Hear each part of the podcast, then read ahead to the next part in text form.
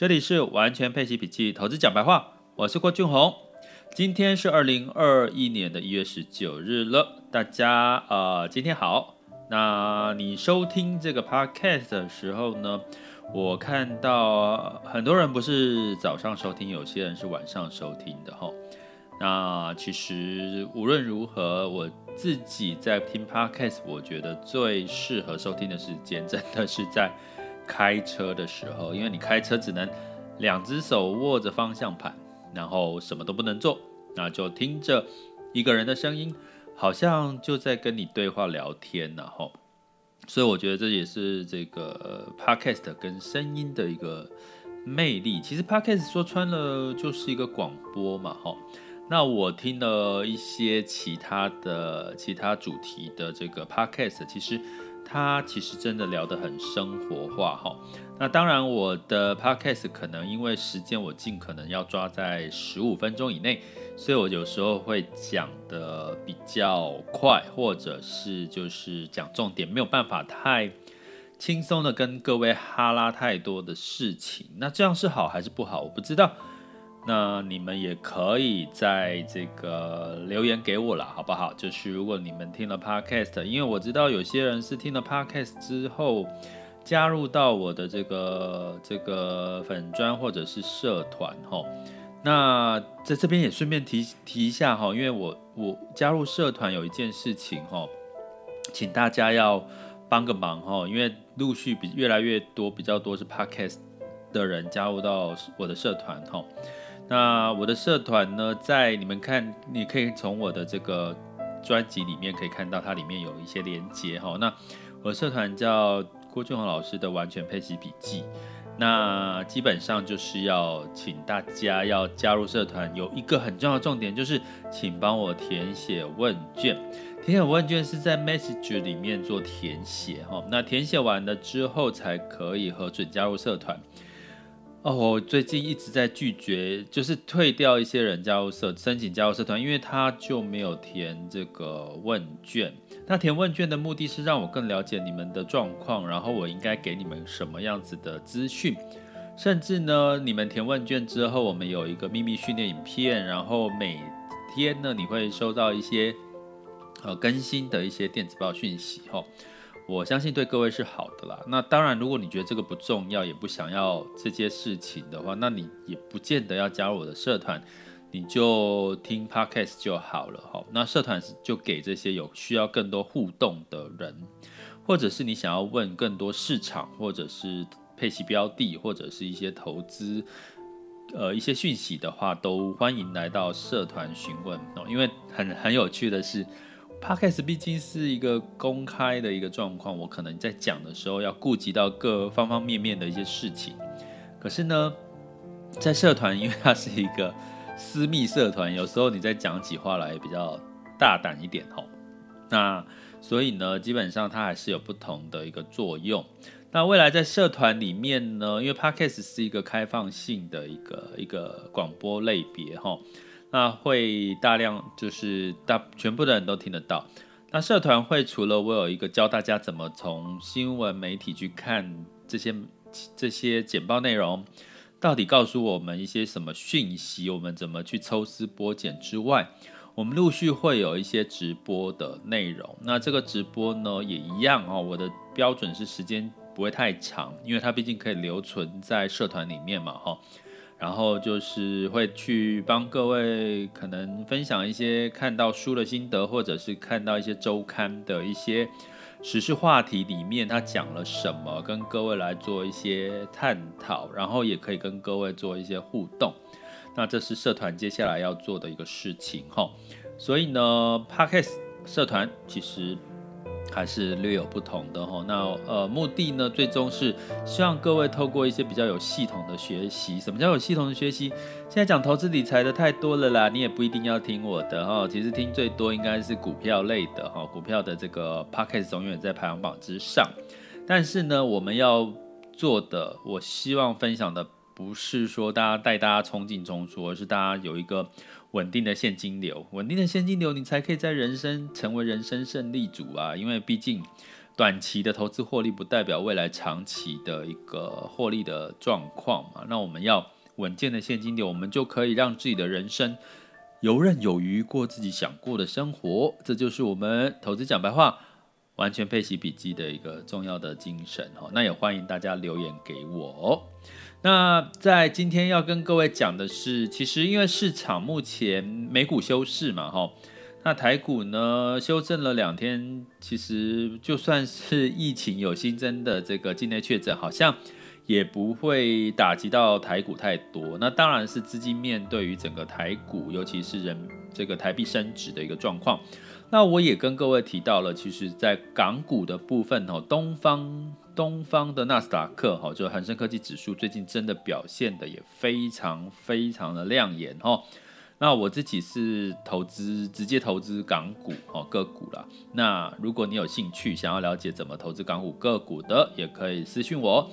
那讲回来，就是目前投资最多，我也提到一个重点，就是主动式的基金其实比指数型的投资可能来表现得更好哈。不管你是从台股，其实从 A 股哈，中国基金来看，其实这也是一个很明确的状况。尤其中国基金，大家真的可以考虑你要投资中国，可以用基金哈。因为为什么？因为中国有比较多的不透明的一些资讯。那包含这个资金的筹码掌握在这些基金的基金公司哈，或者是他们的一些消息面，通常呢，他们比较容易去这个掌控这个个股的一些走势哈。我们讲掌控哈，那所以呢，基本上呢，你会看到基金的在二零二零年的表现是比指数表现来得好，甚至比个股都表现来得好。那 A 股适不适合走长线呢？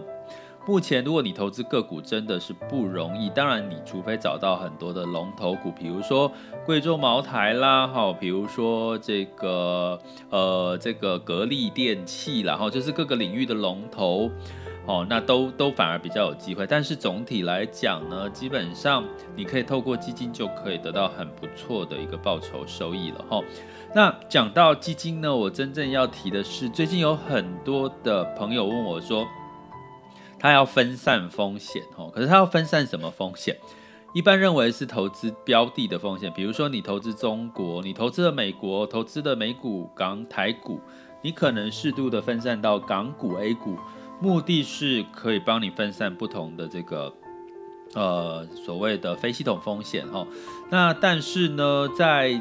基本上其实有一些人有一些迷失哈。居然我听到的是说，他觉得分散风险其实是分散我在投，比如说我投资在这个 A 基金公司，或者是我在某一个平台买基金，然后我要在另外一个平台买基金。那我买的如果是投资型保单，我要再分散，分散就是我要买 A 家公司的投资型保单，我要再买 B 家公司的，或者再买其他的基金公司。No No No，我要跟各位讲这件事情哦，基本上。目前你如果投资所谓主动式基金，它是以信托的方式。如果你在基金的平台上购买，它的受益人就是你呀。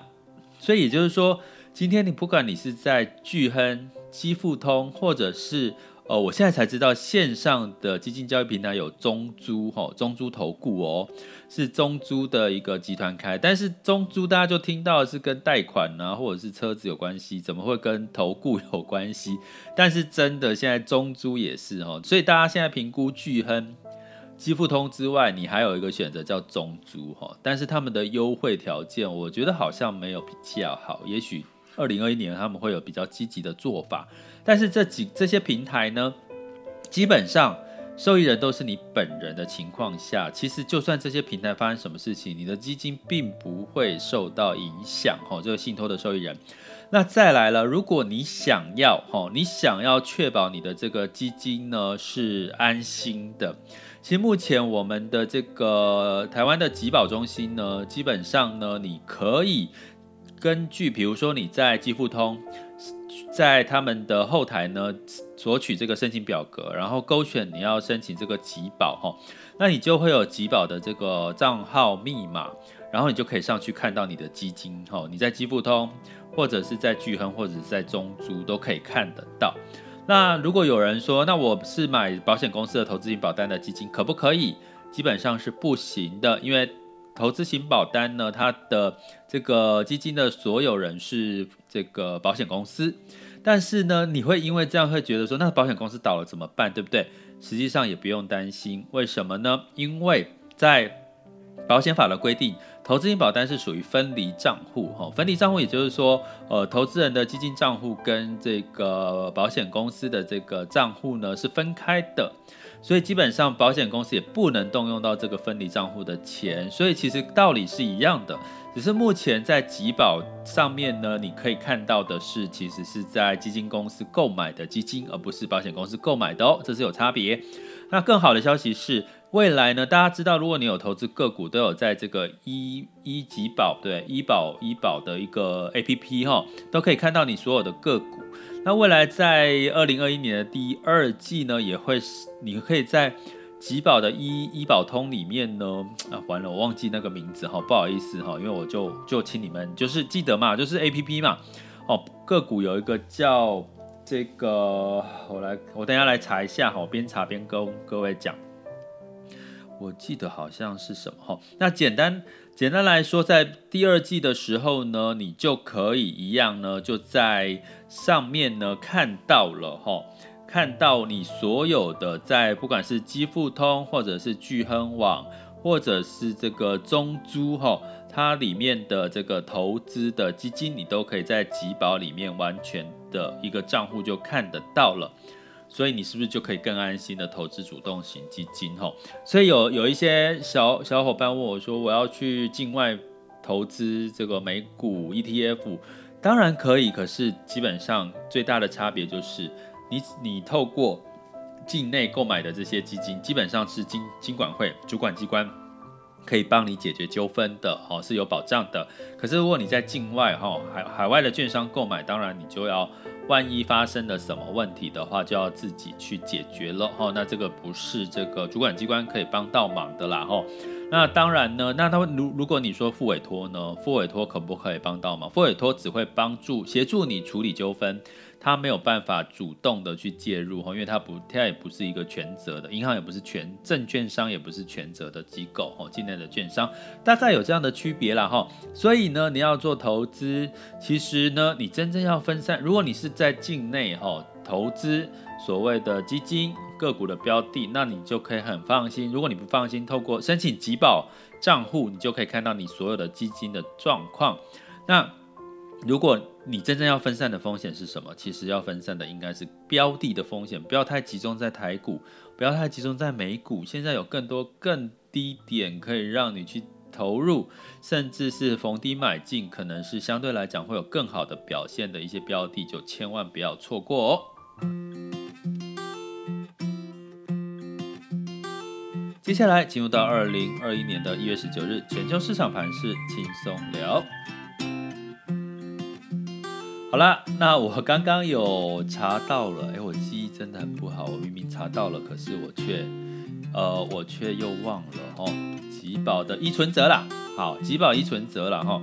那集宝依存折就是，呃，你可以透过下载一个 APP 去看到你的股票，跟在第二季的时候可以直接查询你的基金。那你的基金就是要查询你的基金，就要跟你申购的这个平台去，呃，去申请这个机制哈。那在这个昨天的美股是休市的哈，所以比较没有特别的干扰因素干扰亚洲的股市。那欧股呢是有涨有跌，普遍是上涨的哈。那原因是这个汽车制造商哈，基本上跟这个奢侈品呢都大涨了哈。那涨幅呢让这个泛欧六百上涨零点二，那普遍都小涨了哈。那英国下跌零点二二，法国上涨零点一，德国上涨零点四四哈。